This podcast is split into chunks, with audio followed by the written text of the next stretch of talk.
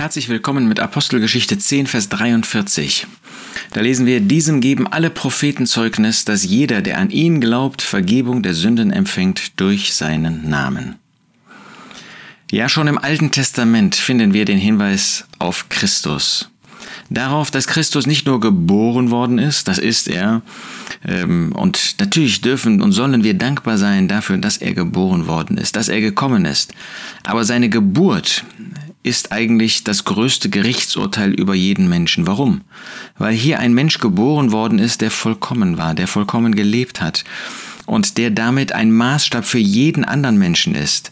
Gott kann jedem Menschen diesen Maßstab vorhalten. Das ist ein Mensch, der gelebt hat, wie ich mir das vorstelle. Und an diesem Maßstab messe ich dich.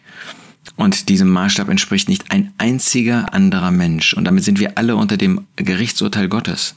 Aber Jesus Christus ist nicht nur geboren worden in dieser Welt, sondern die Propheten geben Zeugnis, dass jeder, der an ihn glaubt, Vergebung der Sünden empfängt durch seinen Namen. Warum das? Weil er am Kreuz von Golgatha gestorben ist, weil er Sühnung bewirkt hat, weil er gekommen ist, um zu sterben, und alle Propheten ausnahmslos zeigen uns, dass es Vergebung der Sünden gibt durch seinen Namen.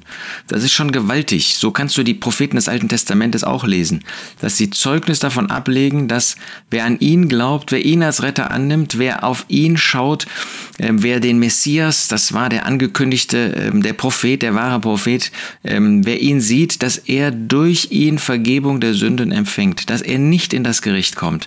Und das ist unsere Botschaft. An dem ersten Tag der Woche dürfen wir in besonderer Weise zusammenkommen, um Gott die Ehre zu geben, um Christus zu verherrlichen, ihn zu verehren. Aber lasst uns nicht vergessen, dass das eine Botschaft ist, die wir auch an die Welt tragen sollen dass so wie die Schrift davon Zeugnis gibt, auch wir Zeugen sind, dass es Vergebung der Sünden gibt. Ja, wir brauchen die Vergebung der Sünden und das müssen wir den Menschen auch deutlich machen, dass sie Vergebung ihrer Sünden nötig haben, aber dass sie diese Vergebung nur empfangen durch seinen Namen, durch seine Person.